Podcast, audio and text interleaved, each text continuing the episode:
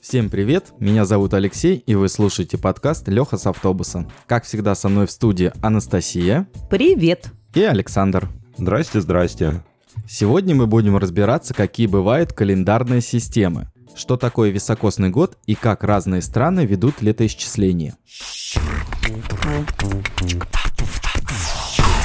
Календарь – это система подсчета времени, основанная на наблюдении за движением небесных тел, звезд и спутников планет, таких как Солнце и Луна. На протяжении истории у разных народов мира были в ходу лунные календари, солнечно-лунные и солнечные. Последним, например, мы пользуемся сегодня. Само слово «календарь» пришло из Древнего Рима. Так назывались долговые книги, куда ростовщики ежемесячно заносили проценты. Это происходило в первый день месяца, который раньше называли календ. Как уже сказал Саша, на данный момент времени мы пользуемся солнечным календарем, основанным на движении Земли вокруг Солнца. Как известно, Земля вращается вокруг своей оси за одни сутки, а чтобы обогнуть Солнце, планете нужен 365 дней. Пока Земля проделывает этот путь, меняются времена года. Календарный год, который составляет 365 или 366 дней, почти идеально совпадает с сезонами, что позволяет рассчитывать природные изменения, а также прогнозировать наступление равноденствия и солнцестояния с наиболее высокой точностью по сравнению со всеми другими видами календарей. Это и стало причиной, по которой солнечный календарь стал таким популярным для аграрных, производственных, бытовых и военных целей. Во времена правления Юлия Цезаря в 45 году до нашей эры появился юлианский календарь. Сам календарь был назван в честь правителя. Именно астрономы Юлия Цезаря создали систему летоисчисления, ориентированную на время последовательного прохождения точки равноденствия с Солнцем. Поэтому юлианский календарь был солнечным. Эта система была наиболее точной для тех времен. Каждый год, не считая високосного, содержал 365 дней. Кроме того, юлианский календарь не противоречил астрономическим открытиям тех лет. Полторы тысячи лет никто не мог предложить этой системе достойной аналогии. Другой вид календаря – лунный, который содержит в себе 354 дня, или 355 високосный год. Месяц, согласно такой системе подсчета, начинается в тот день, когда на небе первый раз появляется тонкий серп новой Луны. Именно поэтому такой ранней фазы Луны есть расхожие названия месяц и полумесяц. А еще я знаю, что по лунному календарю сажают всяческие растения, капуст, там цветочки, ну вот все вот это вот. Наблюдать за Луной довольно просто, поэтому лунные календари были распространены в древности. Но и сегодня ими тоже пользуются один из самых известных – исламский. В нем сутки заканчиваются не в полночь, а с заходом солнца. Летоисчисление ведется со времени переселения пророка Мухаммеда и его учеников в Медину из Мекки. Согласно этому календарю, сейчас идет 1443 год. Многие не знают, для чего нужен високосный год. Раз в 4 года, например, в 2024 году, в календаре можно обнаружить необычную дату – 29 февраля. Дело в том, что для полного оборота вокруг Солнца Земле нужно примерно 365 дней и 6 часов. Для удобства это число округляют до 365 дней. Так и складывается наш обычный календарный год. Но оставшаяся четверть дня остается неучтенной в обычный год. За 4 года из этого лишнего времени складывается целый день. Он и становится 29 февраля. Таким образом, високосный год длится 366 дней. Високосный год очень важен. Без него времена года постепенно бы смещались. Дни равноденствия меняли бы даты, возникали бы сложности с организацией традиционных праздников и планированием жизни общества. Юлианский календарь имел несовершенство именно в том, что не совсем правильно учитывались высокосные года, что приводило к смещению сезонов. Чтобы исправить эту ошибку, в 1582 году был принят Григорианский календарь. Он назван в честь папы римского Григория XIII, который поручил астрономам усовершенствовать юлианский календарь. Европейские страны переходили на новое летоисчисление постепенно, начиная с XVI века. В России же переход был совершен относительно поздно. До 1918 года империя жила по юлианскому календарю. Только после прихода к власти большевиков было решено перейти на григорианский. При этом русская церковь продолжила отмечать некоторые религиозные праздники, в том числе Рождество, по старому стилю. С этим и связано расхождение в датах праздника у католиков и православных. Если по григорианскому календарю Рождество действительно приходится на 25 декабря, то по юлианскому это 7 января. В истории русского календаря было немало и других изменений.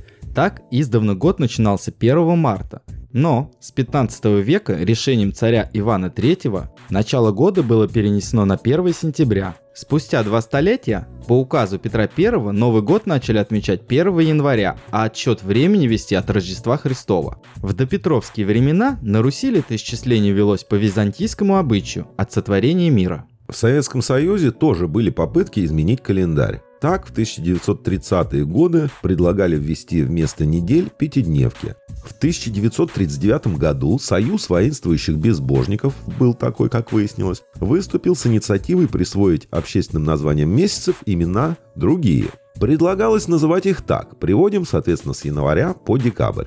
Ленина, Маркса, революции, Свердлова, Май, согласились оставить, Советской Конституции, Жатвы, Мира, Коминтерна, Энгельса, Великой революции и Сталина. Однако, слава богу, нашлись здравомыслящие головы и реформу отклонили. Какого числа? 5 Сталина. Так все звучит.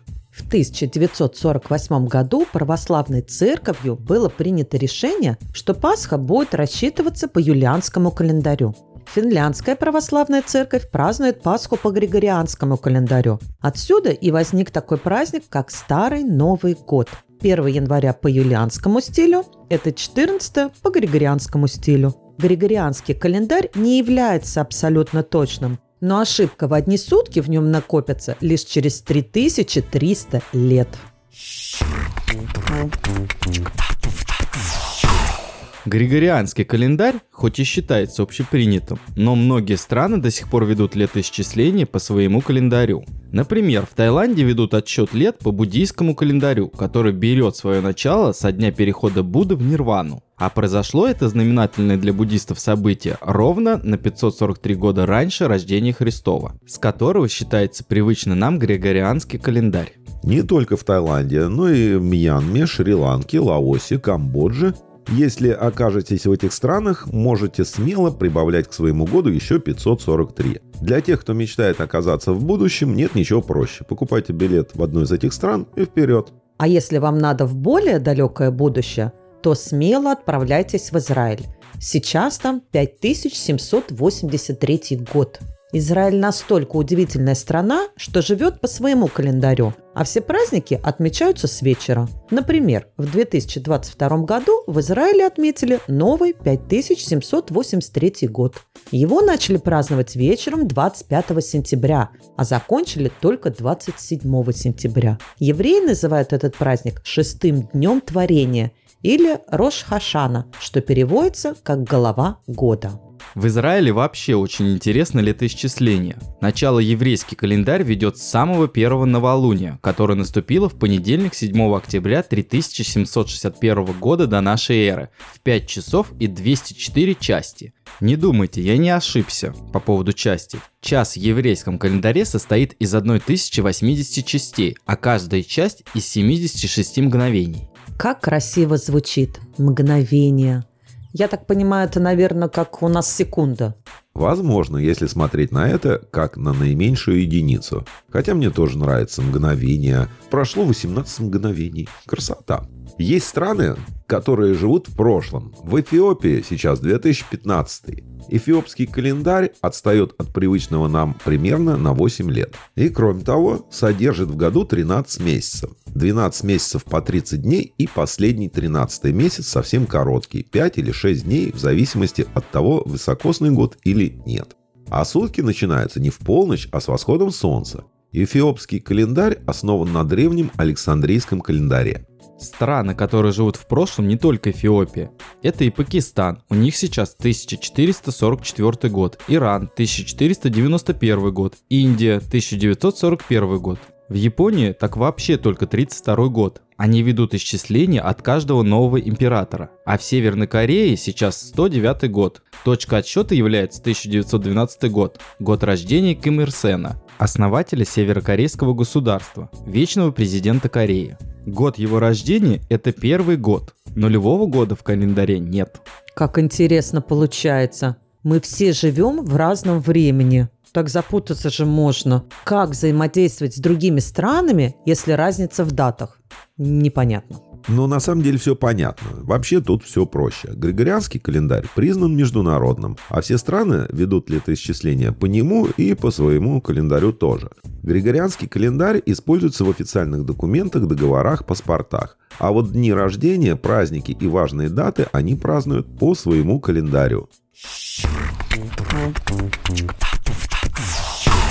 В заключение поговорим о самом интересном формате календаря. Это настенный отрывной календарь. Вот, кстати, Саша очень любит такие календари. Дмитрий Иванович Сытин, известный российский книгоиздатель и просветитель. Именно он подумал о том, что календарь – это функциональная вещь, которая должна быть не только у богатых господ. Идею простого и дешевого календаря поддержал и Лев Николаевич Толстой. С 1885 года началась история настенного отрывного календаря. Первый календарь разошелся 7-миллионным тиражом по домам крестьян и рабочих. Они были очень популярны. Говорят, что сам император Николай II был большим их поклонником и лично каждый день отрывал очередной листок. Уже в те времена такие календари выполняли две задачи. Кроме отсчета времени, худеющая день ото дня стопка бумаги могла предложить незамысловатый развлекательный контент. Совершенно верно. На другой стороне листочка каждый может найти что-то интересное и полезное для себя. Это был почти интернет советской эпохи. Каждый день отрывался листок и обновлялась информация. Некоторые, я бы сказал даже многие, использовали листки еще и как напоминалки. В стопке страниц находили нужный листочек и делали на нем пометку карандашом. Когда доходил черед до него и отрывался предыдущий день, напоминание оказывалось перед глазами. Очень удобно. Отрывание листков календаря было настоящим ритуалом. Где-то это была прерогатива главы семьи, где-то этим занималась хозяйка, а бывало так, что ответственную ежедневную работу поручали детям. В семье, где было несколько отпрысков, устанавливалась очередность отрывания листков. Удивительно, но отрывные календари издаются и в наши дни. Правда, популярность их катастрофически упала. Кстати, стоят они не дороже 100 рублей. Насчет популярности не согласен. Я под Новый год всегда пытаюсь купить себе два отрывных календаря, один домой, один на дачу. И очень часто в магазинах их уже нет, их разбирают. Так что не надо, они еще популярны, поживут еще. Да не разбирают их, их просто мало выпускают. В общем, убийцами календарей стали смартфоны и компьютеры, подключенные к всемирной сети. Но пока спрос на календари еще есть. На этом наш календарный выпуск подошел к концу. Всем пока!